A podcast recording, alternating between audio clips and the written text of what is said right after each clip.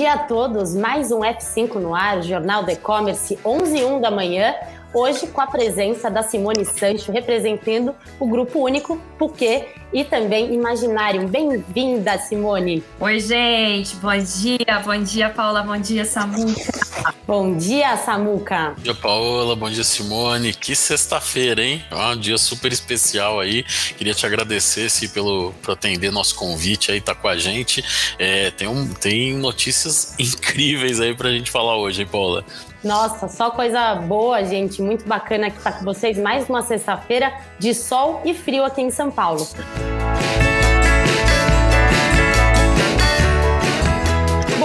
Dar um recadinho para vocês que eu já venho falando faz algum tempo, mas vale a pena. É sobre a CBR Elevator, gente, que é um espaço que o E-Commerce Brasil tem disponibilizado no Instagram para qualquer empresa que venda online. Pode ser pequena, média, grande, gigante, só precisa estar no online. Nós vamos divulgar no nosso Instagram, no Story, e deixar salvo nos destaques da nossa rede social. Isso é um vídeo de 15 segundos que vocês vão ter que preencher nesse formulário que o Ale mandou aí no chat para vocês. É só preencher, anexar um vídeo de 15 segundos que depois é só acompanhar lá no nosso Instagram.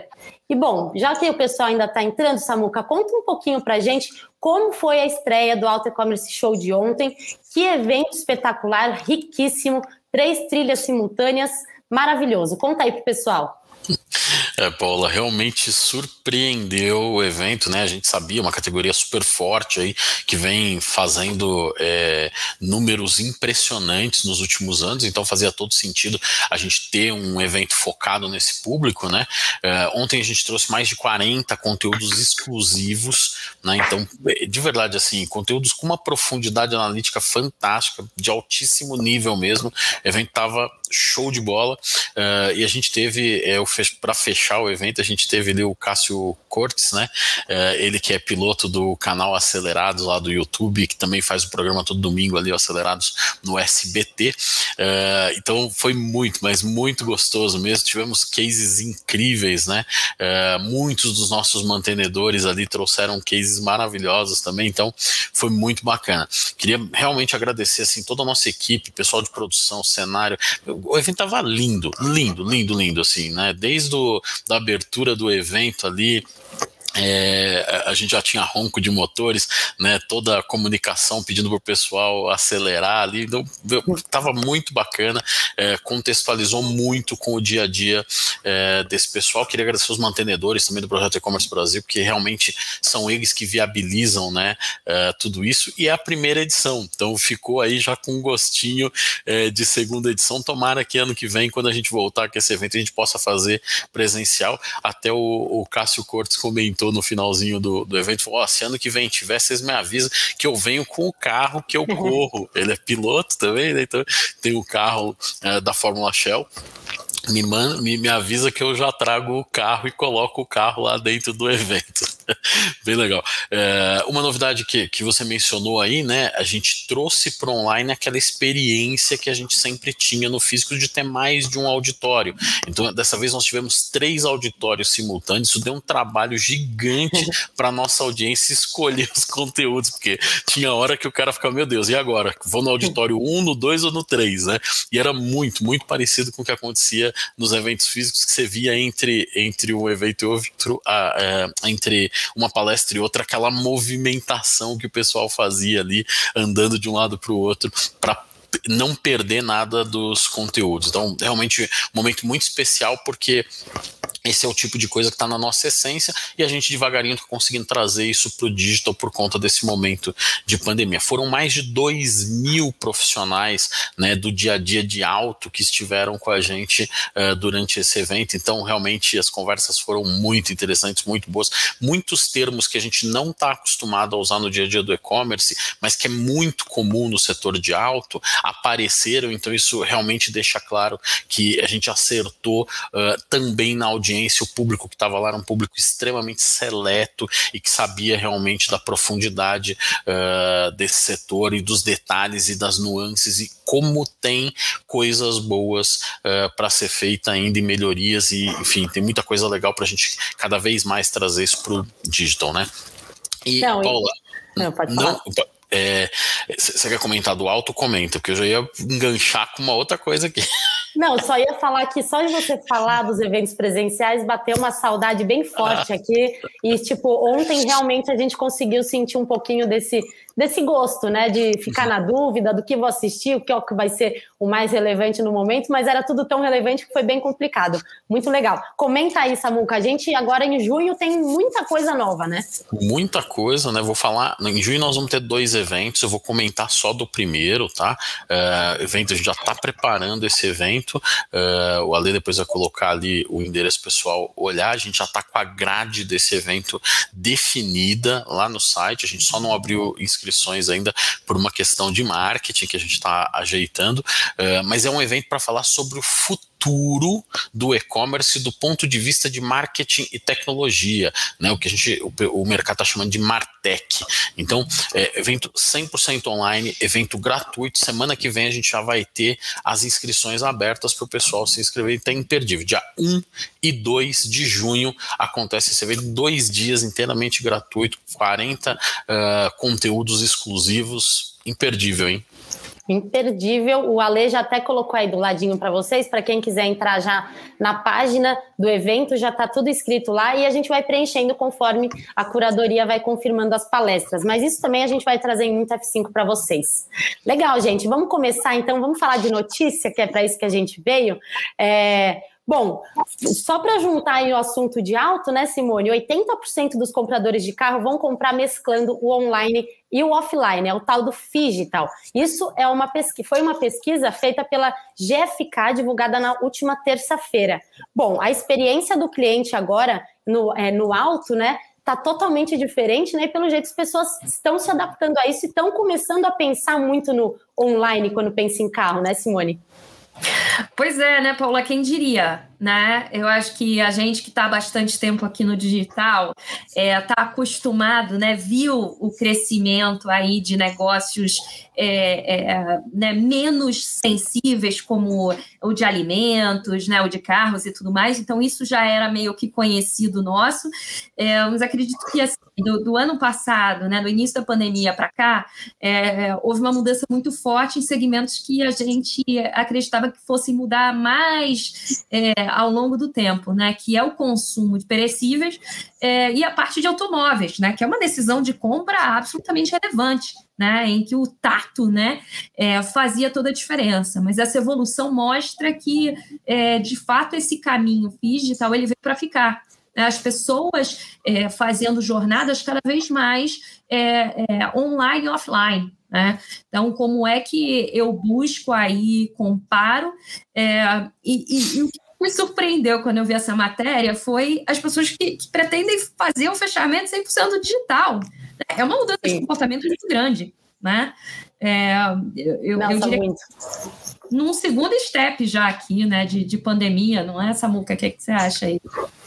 Pois é, é esse, esse estudo, até para contextualizar, a gente encomendou, né, umas semanas atrás, o Felipe Mendes da GFK teve aqui no F5 com a gente, e aí depois disso surgiu a possibilidade da gente pedir para ele alguns dados que eles tinham coletado, né, sobre alto, é, e aí ele acabou preparando isso com, com muito carinho ali para a gente mostrar no evento em exclusividade.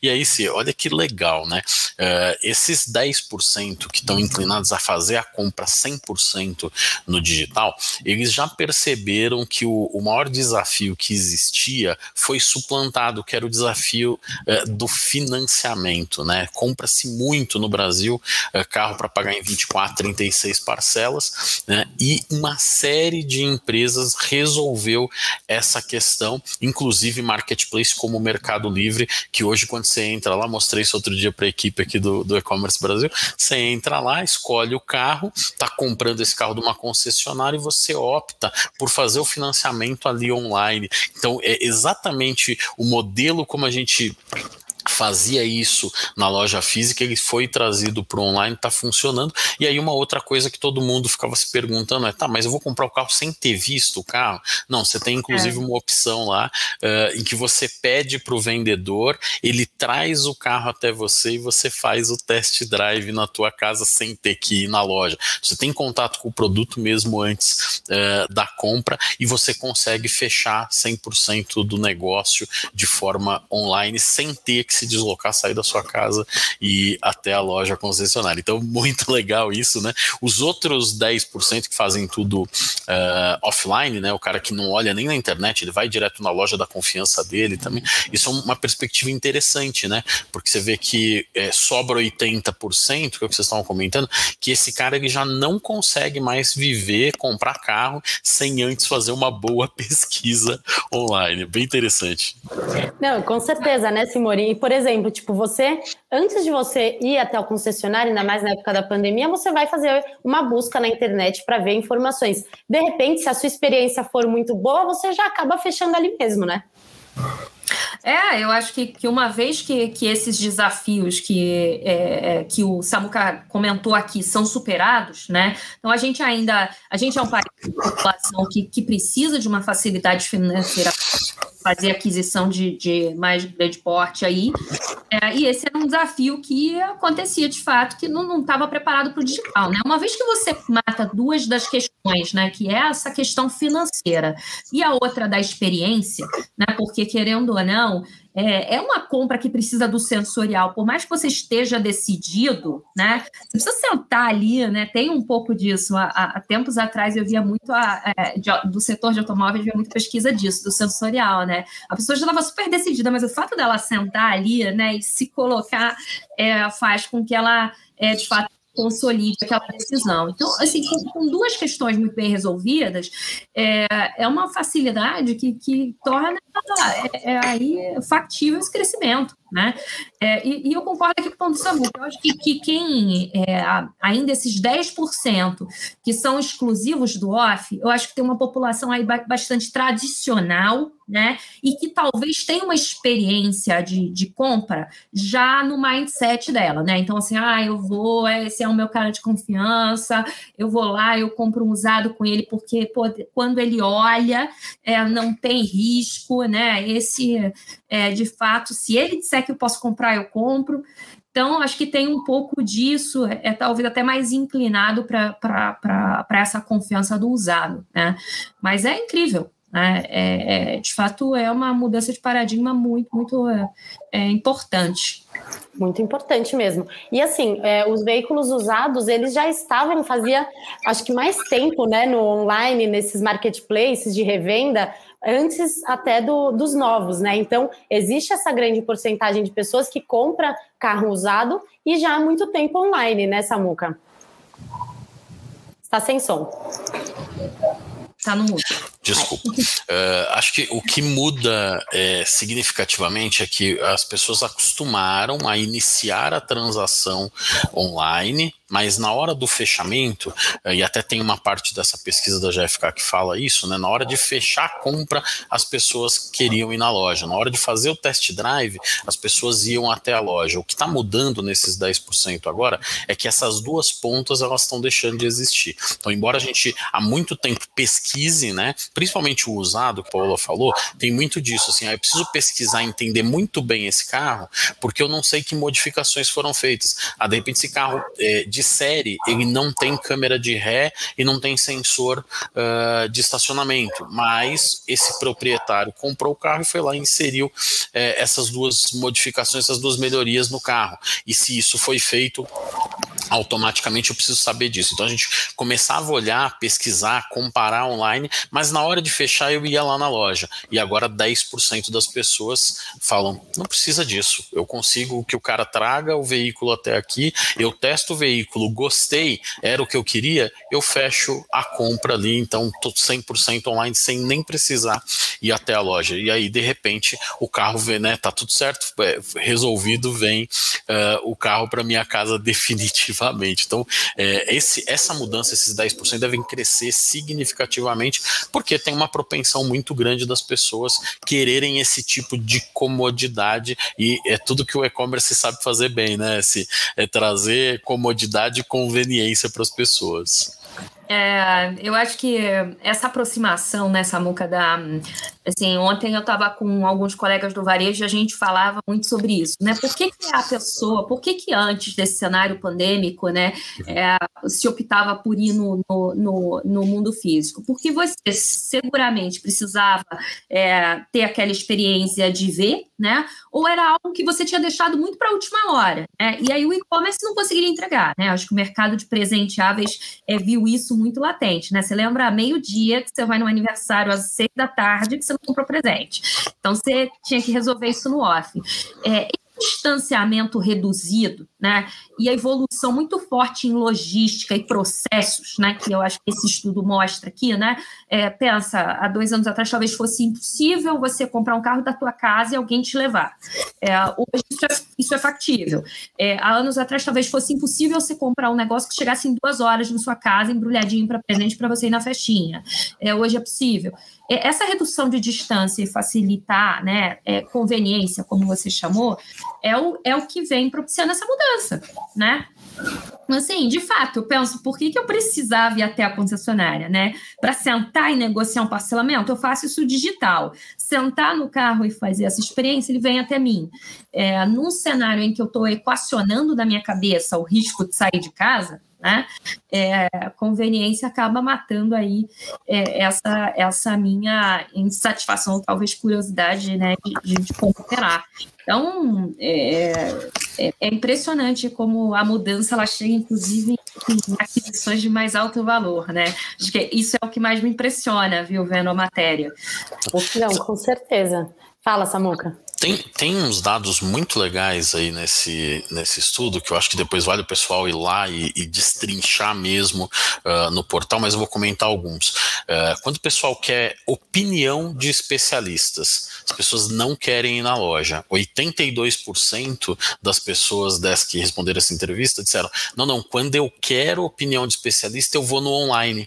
Eu prefiro pegar um review, eu prefiro assistir um vídeo para ter a opinião do especialista, porque porque ele não é tendencioso como se eu fosse na loja. Tá? Segundo dado que esse eu achei incrível, né? Informação sobre péssima manutenção. 67%, dois terços das pessoas preferem obter essas informações no digital primeiro, porque tem aquele velho problema que a gente sabe que o cara fala assim: ah, eu vou lá na loja, o cara vai me falar que é um problema e eu não necessariamente sei que é aquilo. Ele vai me falar um preço e eu não sei o preço de referência daquilo que ele está me falando. Então eu prefiro consultar antes na internet, tenho mais ou menos as noções do que, que ele está falando, para que serve. A gente brincou muito ontem com a bieleta, né? Que, que é um assunto que surgia toda hora. A maioria das pessoas não sabe que o carro dela tem uma bieleta e que precisa que eventualmente o problema não é no amortecedor, é na bieleta, e aí automaticamente uh, a pessoa pesquisando isso na internet, ela sabe que o preço de referência para aquela bieleta para o carro dela está mais ou menos numa faixa, e quando ela chega no mecânico, né, chega na, na concessionária para fazer uma eventual manutenção, ele já tem. Então, 67% das pessoas. Isso abre uma possibilidade gigantesca de negócios que estão focados em informação informação do catálogo de produto, de conteúdo que a gente, conteúdo de marcas, que você cria desmistificando aquele conteúdo mais consultivo para você é, realmente trazer as informações importantes que eventualmente vão reverberar na compra do produto. Muito interessante. Né? Desculpa, te dá mais argumento para conversar, né? Eu acho que a conversa Sim. fica mais num outro nível, né? É, isso a gente vai vivenciando bastante, né? De ter o consumidor já chega brifadaço, né? No, na, na questão e já consegue ter outro nível de conversa, né? Então, isso de fato evoluiu muito. Evoluiu muito. E o que a Simone tinha falado antes, até dessa experiência que a gente nunca imaginou ter nesse período tão curto, acho que aconteceu com a maior parte das nossas vidas, das coisas que a gente faz na nossa rotina, né? Então, a gente se adaptou a isso e eu acho que essa, é, essa tendência do digital agora, no fim das contas, surge essa curiosidade de você ter a experiência. Hoje em dia, se você não consegue concluir um, um processo, sei lá, fechar um seguro que seja de vida, seguro de carro, não completar esse processo de forma digital, ele já incomoda. Então, ó, você vai ter que ir lá reconhecer uma firma. Poxa, como assim? A gente já existe é, é, aplicativos que você consegue assinar, reconhecer, não precisa reconhecer firma, por que, que vocês não fazem isso ainda, né? Então, é, gera aí um questionamento assim, tudo bem, podia demorar mais tempo, mas já está acontecendo, então a gente quer isso para hoje, não é mesmo? Muda expectativa, né, Paola? Muda é, muito muda muito a, o nosso nível de tolerância, inclusive, né? Acho que essa semana é, a gente está vivendo aqui uma coisa muito similar ao que aconteceu quando houve a uberização, né, do transporte, né? Aquela história de você ficava uma hora, né, para agendar o táxi, estava tudo bem. Hoje, se demorar cinco minutos, você já está xingando total é, eu sinto a mesma coisa para o consumo, né? É, desse último ano se tornou inviável, né? É, pensar que um varejista não está pronto para vender via WhatsApp. Né? Você fala assim, mas como, né? Como? Eu tenho que ir até a loja, você se indigna, né? O quê? Ir até a loja? Como assim você não vai me mandar um link para pagamento? Né? Então essa, essas expectativas elas foram bem alteradas. Né? Eu acho que quando a gente olha para o mercado mais, mais é, é, é, aí de largo porte, dá, dá a dimensão dessa mudança, essa é a verdade. A gente está exigente, e é isso. A tendência é piorar, viu, pessoal? Fica a dica, porque eu, eu pretendo só piorar. Me falaram que eu vou ter que reconhecer firme, eu falei, ah, não acredito nisso, que eu vou ter que sair da minha casa, que eu fico o dia inteiro, para reconhecer uma firma, tem a dó, né? Mas é isso, né? A gente cobra as pessoas porque elas precisam se atualizar, porque senão né? Bom, gente, acho que dá para a gente mudar para o próximo assunto, né? Vamos falar de AliExpress. Anunciou entregas internacionais em até 12 dias na cidade de São Paulo. E como a gente estava comentando antes, né, Sabuca? Esses 12 dias aí ainda tem uma grande margem que eles devem surpreender a gente numa entrega ainda mais rápida, né? Pois é, assim, você pensar que a mercadoria vai sair da China e vai chegar aqui em São Paulo em 12 dias já é um negócio, né? Eu, eu lembro de primeiras compras que eu fiz anos atrás no ali, que demorava 90 dias. A gente brincou outro dia aqui no, no, no F5, a gente esquecia, de repente era até uma surpresa a mercadoria chegar. E agora eles estão cravando 12 dias com a possibilidade da mercadoria chegar antes, tá? Tudo isso, né, é, tem a ver com um movimento aí bem interessante, né, que, que eles vêm fazendo pelo mundo, né, uh, mas me surpreende principalmente com essa velocidade, uh, o que os fretes continuam muito, os valores dos fretes continuam muito competitivos, uh, mesmo a gente sabendo que está saindo do outro lado do mundo e mesmo a gente sabendo que aumentou a velocidade significativamente. Tem três pilares aí que eu acho que são importantes dentro dessa mudança. O primeiro é que as entregas expressas dos produtos no Brasil, uh, elas estão muito fortes, né? A coisa do Someday Delivery é meio que uma obrigação de todo mundo que está vendendo aqui dentro do país e a gente tem um monte de coisas que a gente compra e chega no mesmo dia em algumas horas, né? Eu lembro quando a gente fez o piloto disso na Amaro lá em 2015, a gente conseguiu entregar no salão de cabeleireiro ali em 40 minutos, do outro lado da cidade, aquilo era impensável. Hoje está todo mundo com a obrigação de entregar nas grandes capitais, nos grandes centros, onde você está mais perto, onde você tem loja, uh, o mais rápido possível. Segunda coisa é essa melhoria que a gente tem com as entregas internacionais. Né? Então não foi uma melhoria só aqui no Brasil, a gente tem isso tudo acontecendo, né? e isso envolve uma rede gigante que não é só o ali. Você tem uma rede de parceiros ali que estão trabalhando numa engrenagem para esse negócio melhorar e ficar cada vez melhor. E o terceiro, né, que a gente fala toda semana aqui, gente, tem que olhar para a tecnologia, o teu investimento em tecnologia tem que ser um investimento consistente, né? É justamente tecnologia, porque é isso que está auxiliando no desembaraço das, das encomendas estrangeiras que entram aqui no nosso país. Então, sem essas três coisas, tá, gente? Sem os concorrentes fazendo isso numa velocidade interessante, sem é, todo esse acordo do Ali com as empresas que fazem esse transporte internacional e sem as tecnologias, esses 12 dias não seriam possíveis. O que a gente vai ver na prática é que vai ter muita coisa sendo entregue em menos de 12 dias, porque eles aproveitaram essa, essa comunicado para o mercado para avisar que agora são quatro voos diários da China para o Brasil, tá? E se aumentar a demanda, eles vão aumentar o número de voos. Tá incrível esse negócio.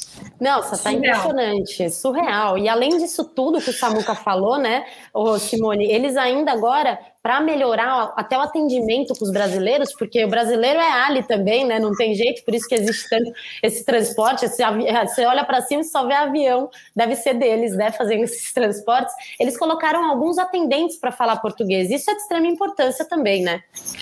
Total, total. É, eu acho que é, é tropicalizar né, o negócio, assim, é, é, é fundamental, né? É, é, voltando aqui um pouco até no, nos pontos que o Samu é, mencionou, esses são players que já ocuparam de maneira substancial o mercado que eles lideram. Essa é uma verdade, né? Então, são, são players que já ocuparam é, e que estão com uma, né, um, uma dominância muito forte, né? Então, aí começa a ser interessante você ir para mercados emergentes e começar a ocupar é, outros territórios, né? Foi basicamente o que é, chamou a atenção aí da, dessas grandes empresas, especialmente no cenário brasileiro. O grande ponto de, de, de fricção né, que, que havia é, é o que o Samuca falou, é frete. Né? É, eu acho que, além de falar é, dessa questão do, dos, da, dos voos que eles colocaram, a gente que é importador no mundo inteiro viveu uma situação no último ano que era container custando quatro vezes mais do que custava. Né? É, é a gente está com a frota global 96% consumida. Tá? Então, assim, é, não tinha realmente é, o gargalo é, que ficou nos último, no, no, último ano foi, foi frota marítima, né? foi transporte. E foi aí que, que, é, que, o, que o Ali achou o grande, o grande pulo do gato. Né? Então, assim, não só a gente tem o problema das frotas, como o próprio canal de Suez, né? Tem, tem, tanta coisa acontecendo. Eu me lembro aqui do, do container custando 2 mil dólares, o ano passado assinando 10 mil dólares. Então, assim, é um negócio absurdo, né? É, mas ele resolveu muito bem. E, e, ele resolveu justamente encurtando a distância na hora que ele assumiu esse problema de logística. Né? É, e aí, a hora que você é, assume, né, você resolve a principal fricção que era a distância, transporte, dificuldade e tudo mais, né, você, é, é, você começa a ter aí oportunidades de negócio muito diferenciadas, né?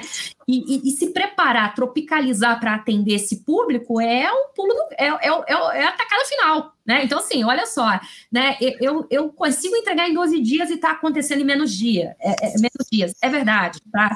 Eu falava que antes do nosso de entrar nessa live, falava com o Samuca, que é todo, toda semana, é, e eu vejo isso, né? Embarque é, agendado com três dias depois da compra, demora um dia e três para desembaraçar. Então, assim, pô, se você for ver a janela, né, o lead time está mais curto ainda, né? Então, uma vez que você venceu essa fricção do transporte, né, do lead time, é, e você ainda oferece uma facilidade que o brasileiro é, aprecia muito nas compras virtuais, que é que é esse entendimento, né, essa, essa forma de se relacionar quando você tropicaliza o atendimento, me parece é, é arrebatador para ocupar esse mercado. Tá? É, é, de fato, é uma coisa que faz com que nós aqui, players nacionais, é, que também né, estão é, é, centrados nas importações, se preocupem muito, né? porque de fato é uma mudança muito forte de, de paradigma. Né? Em outras palavras, distância encurtada. Né? É, então, assim, se eu posso comprar da China falando português e chega rápido, é o melhor dos mundos, não é não, Samuca? Fala Nossa a verdade. senhora, maravilhoso. É, até, até lembrando alguns fatos aí que a gente já mencionou aqui no F5, né? É, o Brasil é o quinto melhor mercado do AliExpress no mundo, tá? Então isso justifica muito das movimentações que eles vêm fazendo aqui. Mas também é um mercado muito concorrencial, com players de fora, né? A gente tem o Mercado Livre, a gente tem a Amazon, Shopee, que já estão aqui muito sólidos, com uma pegada muito legal, além de outros, né, que a gente sabe que vendem de lá para cá. Da China para cá, então o Ali se preocupando com isso. E a gente tem muita presença, uma presença muito forte dos concorrentes locais, tem caras muito grandes, tem uma B2W da Vidas, tem Via Marketplace, tem Magalu, tem muitos outros players importantes locais. E, e aí ou você faz alguma coisa diferente ou de repente o Brasil deixa de ser o quinto lugar aí uh, nas vendas, então é, acho que esse movimento vem de um jeito bem interessante interessante, né? Já tinham falado antes é, de diminuição dos prazos, uh, agora vem com um prazo muito arrojado, né? Tem voo dedicado e, e com a possibilidade de, ó, se as pessoas gostarem disso, a gente faz um novo exercício para diminuir prazo, porque eu aumento o número de voos para cá. Então, realmente é, é, você vê o investimento que esse pessoal está fazendo, né? É, outros players como o Mercado Livre e a Amazon também preocupados com essa coisa da logística da entrega. O Mercado Livre já vem entregando no mesmo dia há bastante tempo. A Amazon anunciou o nono centro de distribuição aqui no Brasil, esse agora aqui na região de São Paulo. Então você vê que todo mundo se movimentando por esse diferencial competitivo que é receber o mais rápido possível. Achei engraçado ontem uma colocação de, de um dos palestrantes que ele falou o seguinte: Poxa vida, se você é mecânico, né? Se você é um, um cara que precisa colocar a peça, você é um concessionário, né? É, você está fazendo um reparo num carro, você é um centro automotivo.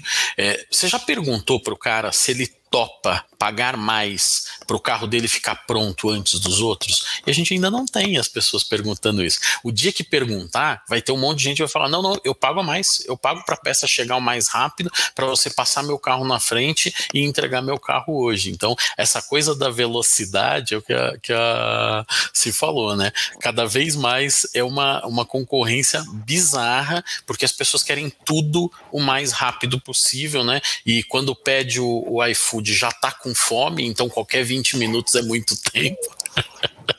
então acho que, que tem uma competição interessante aí. Esse posicionamento do Ali vai vir num, num momento muito especial aí para o Brasil de crescimento, de retomada. Então acho fantástico. Fantástico. Nossa. Pode falar, Simone. Samuca, acho que só complementando aquela que se anima com o tema, né? É, eu acho que é, é assim, é, agilidade e conveniência é de fato o nome do jogo, né? É a gente aqui que viveu aquela era, né, do e-commerce que, que, tinha tolerância na Black Friday. Ah, na Black Friday você pode ampliar os prazos que todo mundo tem tolerância. Não mais, né? Acabou. Acabou esse cenário. E, e não só na questão de transporte, mas também na evolução é, é, do processo como um todo. Né? O que me chamou a atenção é, nesse movimento do AliExpress e de outros players é a facilidade com que eles integraram é, é, é com, com parceiros como os Correios. É, cara, a mercadoria está saindo etiquetada dos Correios lá da China. Tem um posto avançado lá dentro. Está passando a nossa aduana em dois, três dias. Então, assim, é, é, é, é mais é, é, além da barreira de transporte, é uma releitura das dificuldades é, tradicionais do Brasil. Né? Então, assim, como é que você vence essas etapas, né? Ah, acho que o transporte me chocou de fato, mas, pô, liberado e sair etiquetado da China me surpreendeu. Falei, meu, como, né? É, então, é, de fato, o jogo está muito mais acirrado. Isso convida, né, obviamente, os players é, a se reinventarem, né? É daí que está surgindo o rap com entrega em 10 minutos, né? A gente já começa a ver é, outros aplicativos no mundo. Eu conheci há um tempo atrás um em Israel que era qualquer coisa em 10 minutos. Então, tudo em 10 minutos, eu falo, meu Deus, como? Né? 10 minutos eu não consigo nem né, ir ao banheiro e voltar aqui na minha casa, quase.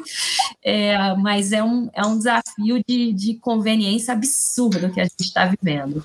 Não, absurdo. E acabou aquele, aquela história, é, pelo menos para mim, né? Putz, mas vem lá da China, meu, vai demorar três meses. Eu tô esperando meu presente do Dia das Mães ainda, porque o meu marido comprou lá da China, num site que não é da Ali, e ele deve chegar lá em junho. Olha que droga. E eu, não... eu tô aqui na expectativa. Acabou toda o encantamento já, né? A gente está bem mal acostumado mesmo, que bom. Legal, gente. Vamos passar para frente, então, vamos falar da terceira.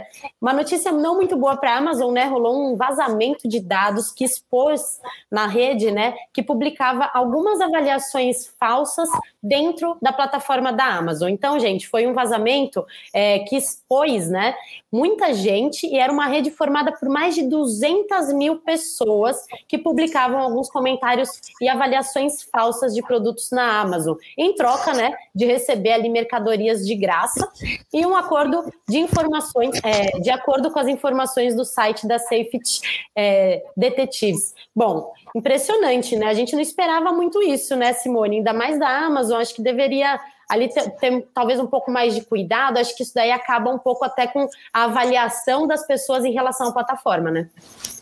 É, concordo, tá? Acho que, que não, não, a gente não espera isso, especialmente de um player que é um benchmark para todo mundo, né? É, é fato que no, no digital, né, é, existe muita manipulação de, de informações, né? É, é, é de fato, existe é, uma rede aí que, que, é, que opera não da melhor forma possível. Acho que até por isso a gente vem evoluindo bastante em regras, em, em, boas práticas, em, em ser compliance com tudo, né? Porque afinal, virtualmente é mais fácil de você encaminhar. Eu, eu particularmente, vi como, como profissional aqui é, inúmeros é, é, golpes, mas não dos, dos, mais conhecidos, mas aqueles em que você tem desde afiliado trocando é, origem né, de vendas e, e, e, alterando. Já vivi aqui de um tanto de coisa, mas de fato, de opinião, eu acho que deixa a gente um pouco mais preocupado né? porque a rede é muito grande. Eu acho assim, você vê um pedaço, né? Falar de, de internet em que tem hacker fazendo coisa e tudo mais, mais pontual, te assusta. Mas quando você vê uma rede muito grande, te dá mais favor. Você fala assim, caramba, era um troço é, realmente é, é, bastante é preocupante. E aí é, veta uma das coisas né, que, na, que, que, no digital é muito importante, que é, que é a transparência. Né?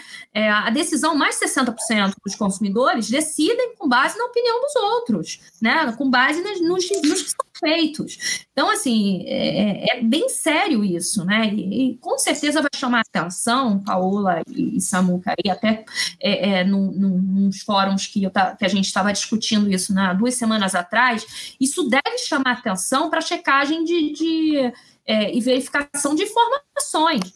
Né? Então, assim, deve chamar atenção é, para esse ponto. O que, que, é verdadeiro? Porque não é difícil você entrar num site e ter lá um comentário, o comentário ser do dono do produto. Né? É, eu acho que o Meli avançou, o Mercado Livre avançou bem nisso. Né? O processo de avaliação do Meli está muito, muito é, é, realmente arrumado, mas vai ser um convite aí para todos os outros é, evoluírem também é, de fato quebra um pouco da confiança, né, Samuca? É, a gente, a gente infelizmente convive com um submundo, né, é, que tem por trás do digital que toda hora a gente vê novidade, né. Eu fico imaginando a surpresa da Amazon, né, porque essa rede ela deve ter se organizado uh, muito bem, né? E aí usa aquela, você tem uma API ali porque eu preciso de alguém integrando a solução de avaliações, né, ali na Amazon. Então o cara usa as ferramentas que são criadas para facilitar o dia a dia do seller, né? E aí automaticamente isso cria um problema ali por trás. Então de fato é assustador quando a gente vê o número, né, 200 mil pessoas ali nessa rede é, que faziam isso, mas o que mais me assusta é o seller, né, que para ganhar relevância dentro do marketplace compra esse tipo de coisa criminosa. Né? vou contar um negócio que aconteceu comigo essa semana. Uh, eu abri um e-commerce aqui, brasileiro, tá? Abri esse e-commerce, fiz uma busca pelo produto, acessei a página do produto, naveguei e aí percebi que aquele produto não era para mim. Então eu simplesmente não quero mais ter contato com esse negócio. Eu não deixei nenhum dado meu, eu simplesmente naveguei no site, fiz a busca e fui na página do produto. Uh, e aí, algumas horas depois, eu recebi um e-mail e recebi um WhatsApp oferecendo o produto que eu pesquisei e produtos similares ao que eu pesquisei, né? É, o que para muitos sellers, para muitos lojistas é simplesmente um hack, né? É, para LGPD, isso é crime. Tá? Então, assim, eles estão pegando, da, eles não tinham o meu dado, porque eu não deixei esse dado com eles, está passando por alguma tecnologia que viu que pelo meu MAC address ali da minha máquina, o meu acesso é esse, por um cookie, por alguma coisa que ele já tinha, que eu não entreguei para ele, que eu não dei autorização para ele usar, mas que tinha na base dessa, dessa empresa terceira, está pegando esse dado e está entrando em contato comigo. Então, acho que se, tem um lado muito bom da LGPD no Brasil, é exatamente esse ponto de compliance que você citou, tá?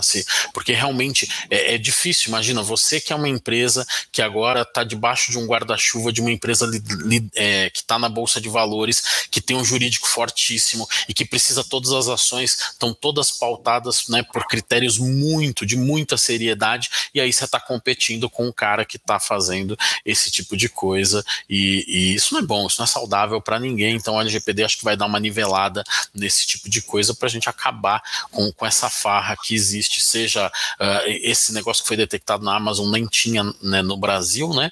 Isso era fora, Estados Unidos, mas você vê que mesmo lá onde a LGPD eh, já avançou mais rápido aqui, que aqui, a gente consegue ver esse tipo de coisa. E aí, esses dados, nesse caso especificamente, foi bom que os dados vazaram, porque aí descobriu uma rede criminosa que estava fazendo fazendo isso. Então, é, é, fundamental realmente que a gente fique de olho nessas coisas, porque é, isso só depõe contra o e-commerce de como ecossistema, isso só depõe contra o lojista que está fazendo, que está contratando esse tipo de solução, que a gente sabe que tem meia dúzia de caras aí no Brasil também que vendem esse tipo de, de, de serviço. Ô, Samuca, né? Aproveitando é, a sua deixa, por exemplo, você teve essa experiência, você sabe o nome da empresa, você sabe da onde saiu o seu dado, que no caso você nem forneceu. Existe uma forma de denunciar isso para a LGPD, para ajudar nesse processo, para ele ser mais ágil? Sim, é, na prática hoje, com o LGPD no formato que está, não existe uma denúncia, né? O que você pode fazer é processo. Hoje o, o, que é usual, e já tem um monte de processo, mesmo que a lei está em vigor, mas as penalidades não estão em vigor. Mas a gente já tem um monte de processos. No dia seguinte que, que a LGPD, agosto do ano passado, foi para o ar, já tinha gente entrando com processo com empresas que fazem isso. Aquelas que te ligam todo dia, que você não quer receber a ligação, que já pediu para tirar 10 vezes, já tem gente movendo processo contra esses caras, você guarda ali o print da ligação, prova que aquilo é, grava aquela ligação, isso tem é, artefatos. A partir de agosto desse ano, aí sim a gente vai ter canais focados em denúncias e as penalidades entram em vigor. Nesse momento, a gente só consegue fazer isso através da justiça. Legal. E Simone, esses dados ficaram expostos por bastante tempo, né? Do dia 1 ao dia 6 de março. É muita exposição, né? De e-mail, de endereço, telefone. Realmente a gente se sente mais inseguro, mas no fim das contas a culpa não foi da Amazon, né? É, eu, eu acho que assim, a, a empresa é um pouco do que o Samuca falou, né? É, a, a, acontece isso no paralelo, é claro que uh, quem é a maior player no jogo fica mais é, exposto no sentido de imagem, né? Então, mesmo não sendo. É, é, a gente fala que o, o nome que, que surge é Amazon, né? Mas eu acho que o, o grande ponto, é, e eu concordo com o que o Samuca falou, o ponto positivo da LGPD, é, é, ele trazer essa conscientização, porque uma coisa que eu vivencio aqui, acredito que todo mundo no digital vivencia, é, é, é, a, é a linha tênue entre o que é legal e o que não é legal. Né? O cara que te vende essa solução, ele vem, não, mas eu tenho o cookie, eu tenho a informação, tal, não sei o que, daí eu consigo, tal. É, assim, é, muito dos entrantes ali ficam na dúvida se aquilo é uma prática, se não é. Eu acho que a LGPD ela está começando a conceituar isso né? Porque é, pensa o seguinte: você acha que aquilo, pô, é, tá lá, não quero, não, é, ofereceram para uma base que faz a, é, abandono de carrinho, acompanhamento de cookie, sei lá o quê, é, não quero, acho que não é legal. Mas, pô, o mercado inteiro está fazendo. Então, assim, é, eu acho que a LGPD chega, né, como ponto positivo, para poder setar essas regras e para colocar todo mundo na mesma pauta, porque é difícil você competir é, como o Samuca falou, você é uma empresa que paga todos os impostos, que está lá sendo auditado 100%, porque seu nome está na boca do sapo, né? Que a gente fala, as empresas conhecidas estão sempre no auge. É, cara, é desleal você competir com alguém que é, usa todas essas técnicas é, ilegais é, e sequer está sendo considerado que é pequeno demais. Né? Então, é, eu acho que o ponto positivo é essa conscientização do que é legal e do que não é legal. Se você optou por fazer uma navegação na qual você não entregou nenhum dado, você está declaradamente proibindo o uso das suas informações. Né? Então, assim, você ser acionado por isso não me parece algo que seja legal. Eu acho que essa fronteira entre o que é aceitável e o que não é, ela vai começar a ficar mais é, detalhada agora né? Especialmente na decisão dos grandes players, né? Então, a eliminação dos cookies lá é, na, nas notícias aí de Google e Facebook, trazendo essa, esse desafio. Então, assim, é, a gente está se preparando para um mundo digital um pouco mais organizado, né? Sem, a, sem ser vida louca, né? Como é foi lançado, né? Vamos pensar assim, até tempos atrás não tinha nem. Você não conseguia nem nessa, você não conseguia nem advogado que entendia de, de digital para litigar. Mas é, eu acho que esse é o grande ponto positivo: equalizar as regras é, e, e, e, permitir uma competição mais leal com ferramentas né, aí, é, é mais apuradas. Eu acho que, que esse é o grande ponto, tá? Perfeito, Simone, muito boa colocação. E eu acho que é isso mesmo, a gente está buscando cada vez mais confiar no digital, aí aparecem umas pessoas assim que acabam atrapalhando a experiência de quem está fazendo tudo certinho, né?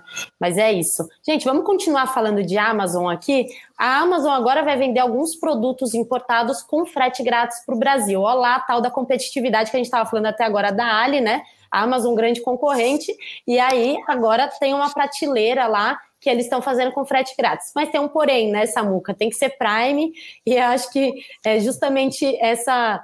É, é, um marketing total, né? O que a gente quer mesmo é ter o produto da China em 12, em 12 dias no máximo e ainda ter frete grátis. Maravilhoso, né? Pois é, é, exatamente, você matou a charada, né? Se o Ali está se posicionando, né? A Amazon que já está aqui e, e, na operação brasileira, a Amazon vai muito bem, obrigado, né? Então, é, ontem é, a gente conversou com eles lá para o Martech, já dando um spoilerzão aqui. O Martech vai ter uma palestra da Amazon que eles vão abrir a caixa de ferramentas lá para mostrar para os sellers o que que faz para ganhar relevância dentro da Amazon. Então, é, no Martech vai ter um, um momento bem especial aí deles trazendo isso. Uh, e aí não tem porquê, já que tão, todo mundo está trazendo mercadoria do mundo todo, né? Por que não eu ter isso no Brasil? Né, esses, esses passos que a Amazon vem dando, né? Seja o nono é, sem distribuição, né? Para operação local vir cada vez melhor, seja trazer a mercadoria agora de fora, né? Eu entrei lá, é incrível assim, né? Porque você, você antes você via um outro produto, né? Como com um botãozinho lá de internacional, dependendo da pesquisa. Você vê agora não, tem uma prateleira inteira, né? Com tudo quanto é categoria. Você tem artigo pro lar, você tem artigo esportivo, tem livro, tem música, tem informática, tem pet shop, eletrônico, beleza, moda, e você pode comprar direto da Amazon e eles falam em prazos também bem, bem arrojados, né? Então esse é um outro ponto interessante. E aí esse negócio já nasceu com uma tropicalização interessante, aquilo que a gente viu uh, ali, Shopee traduzindo recentemente para o modelo brasileiro, que é parcelar em 10 vezes no cartão, eles já estão nascendo. A Amazon já percebeu, ó, não tem como trazer essa prateleira internacional para o Brasil se a gente já não vier com a possibilidade de boleto, com a possibilidade de cartão e com parcelamento até 10 vezes. Então, assim, bem legal a estratégia, né? De novo, naquele bloco que eu comentei ali quando a gente estava falando da matéria do Ali, aquele bloco ali que a gente tem os principais players, sejam os de fora, que já tem um posicionamento interessante aqui, sejam os nacionais que estão blindando o negócio todo, uh, esse tipo de movimentação já tropicalizando com as necessidades do brasileiro e com os modelos de consumo brasileiro, vem numa hora muito legal, tá? A Amazon acertou aí nessa pegada. eu, eu concordo só para adicionar aqui, eu acho que é, não só acertou ao fazer esse movimento, como vem muito forte dentro dessa linha de fidelização, né? O Prime foi é, historicamente o grande, o grande ponto, tipping point da Amazon, né? É, é, realmente você ter a pessoa com você o tempo inteiro. Quando ela coloca essas condições e privilegia esses, esses, esses membros que já são fidelizados, ela vai renovando a fé, né? Renovando aí é, é, a crença é nessa rede estruturada, né? Então, assim, acaba sendo cada vez mais benéfico você ser o fidelizado da Amazon, né? Seja o Prime porque você está assistindo vídeos, porque você está vendo streaming, é, seja porque você está usufruindo de, de, frete grátis, seja porque você está conseguindo prioridades, né? É, é, e entrega e tudo mais. Então, assim, a forma com que eles fazem esse lançamento e casam isso com, com, com a lógica de fidelização num mercado que está cada vez mais caro para captar clientes, né? Essa é a verdade, é, me parece mais acertado ainda né?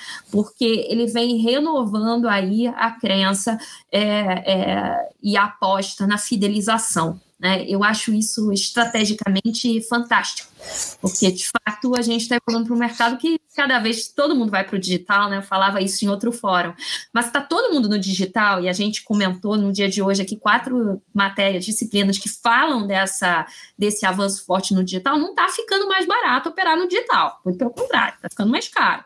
Mídia, aquisição e tudo mais. A partir do momento que você começa a evoluir, reforçando essa tua estratégia de ecossistema e quem já está fidelizado, pô, me parece uma forma de aquisição mais inteligente, né? Então, é, é, e rentabilização. Então, isso para mim é, é, de fato ponto alto aí da, da, é, da novidade.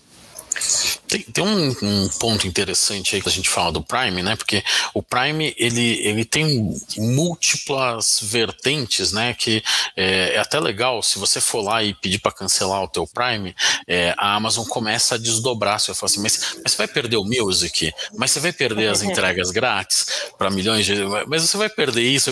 É tanta pergunta que eles te fazem que é até legal de você, você ver o quanto de benefícios tem.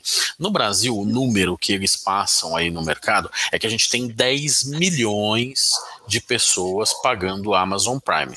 Não precisa ser nenhum gênio para fazer 10 milhões vezes 9,99, que é o que custa aqui, e entender quanto dinheiro mensalmente, estou falando de 99 milhões, né, a Amazon está fazendo só com esse negócio. Independente de você comprar ou não, independente de você acessar o streaming ou não, independente da música ou não, independente, independente de um monte de coisa, você tem 99 milhões. Então, quando ele traz um negócio desse, o cara fala assim: quanto custaria esse frete para vir de, de, da África, uh, esse produto que eu estou comprando aqui na Amazon para cá? E aí aparece que vai custar 35 reais.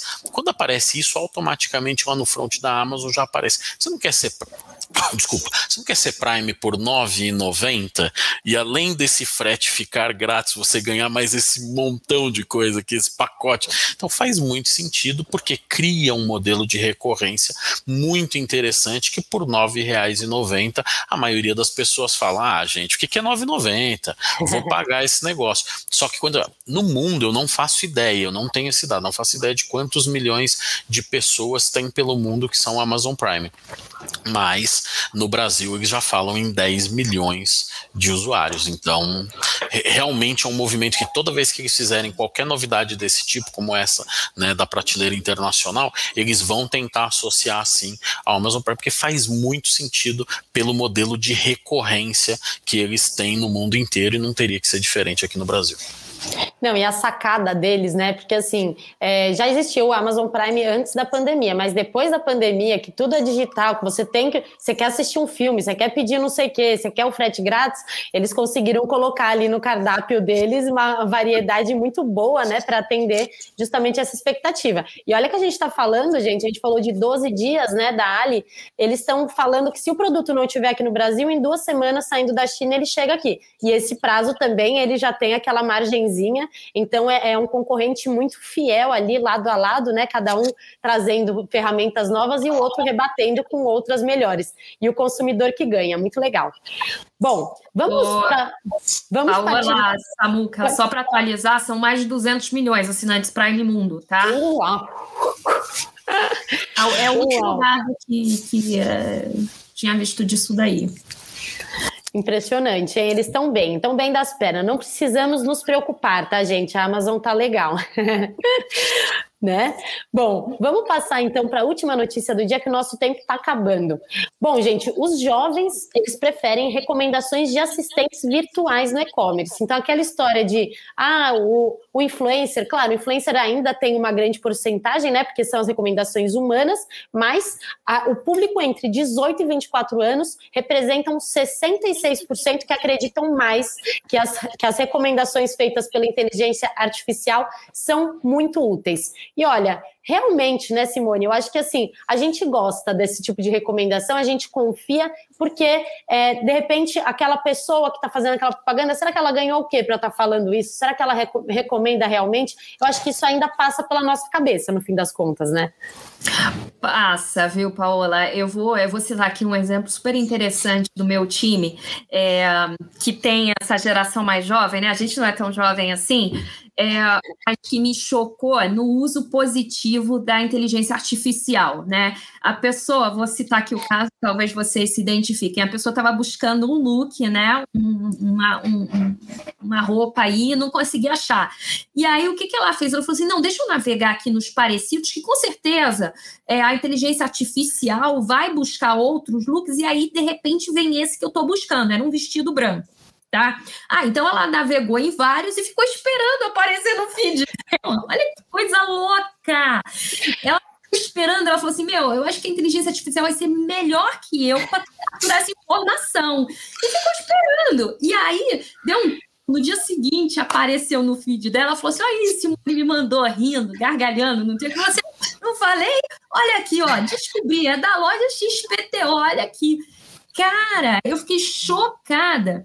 É, e, e, é uma verdade, né? Imagina o seguinte: você quer, especialmente mulher, né, Paula? A gente encana com troço, você vai à China, você vai ao infinito para buscar aquele negócio. Você não acha? E você começa a navegar em parecidos e fala assim: não, a inteligência artificial vai fazer melhor que eu. Eles não. vão, vão. Vão. Não, uma coisa impressionante. A gente sempre fala aqui, né, Samuca? Tipo, ah, comentou na sala, quero comer pipoca. Parece que é, eles começam a mandar todo tipo de pipoca, você vai encontrar a pipoca que você quer, né? É uma coisa impressionante. E essa, é, essa moça que estava procurando vestido, gente, eu sou, eu devo ser igual a ela, porque eu faço muito isso. Quero comprar uma pantufa, escrevo lá pantufa, navego em não sei o que, vai aparecer. Tanto que eu até falei semana passada aqui que nossa, eu vou entrar no Instagram para procurar isso aqui para Flora, porque eu vou achar no Instagram. Meu marido ficou chocado. Como assim no Instagram você vai comprar? Não, lá eles me entendem, eles sabem do que eu gosto, né, Samuca? É impressionante, uhum. né? Como isso é verdade. Eu acho que ele não precisa ser tão jovem para isso. Eu tenho certeza que o Samuel, para comprar essa blusa bonita dele, ele, ele usou a, a inteligência artificial, né? Não? Look alike, fala. Essa eu ganhei, hein? Essa não dá nem para saber como foi que eu ganhei. mas, mas é muito louco, né? Assim, cada vez mais, e, e, e tá tão. As respostas estão cada vez mais assertivas a ponto de que a gente não sabe, né? Se é gente, se é. E, e isso vai melhorar cada vez mais. Então, uh, se tinha aquela coisa no passado que a gente falava assim, meu Deus, eu não quero ligar nessa empresa de jeito nenhum, porque tem aquele processo chato, eu tenho que ficar meia hora no telefone, tenho que convencer a pessoa. Agora, com inteligência artificial, você resolve tudo ali enquanto você está fazendo um monte de outras coisas, né? É, eu, tenho, eu tenho usado alguns serviços, né? Até da, da seguradora que eu tenho aqui, uh, e aí você faz tudo pelo WhatsApp.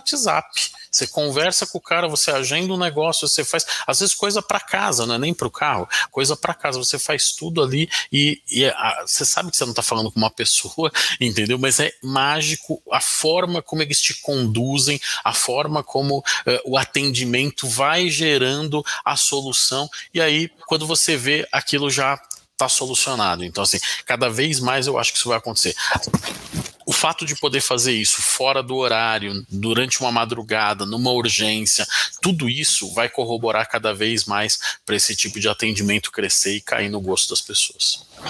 Não, e a hora que entrega né, resultado, a hora que entrega resultado, você compra na hora, né? Uhum. É, assim, ah, resolveu. É, eu não sei vocês, mas eu entrava no atendimento robótico do banco e falava, ai meu Deus, eu quero falar com um atendente, quero que alguém atenda, quero que alguém me ajude.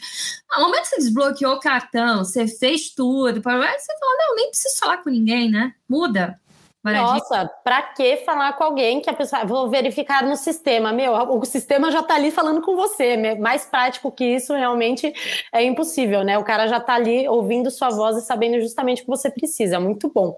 E ó, esse, esse estudo, gente, que eu achei muito interessante também, que assim, as 19% dos respondentes eles sentiram mais dificuldade em interagir com recomendações humanas do que as feitas pelo, por máquinas. E aí, quando a gente fala dos mais jovens, esses 19 19% sobem para 25%. Então, é justamente acho que isso que eu estou falando, né? A gente não precisa mais falar com ninguém, a gente já quer resolver ali. Quanto menos tempo gastar, né, Samuca? Melhor, mais positiva experiência ali com uma estrelinha maior do que o que você está conversando com a pessoa mais devagar, né?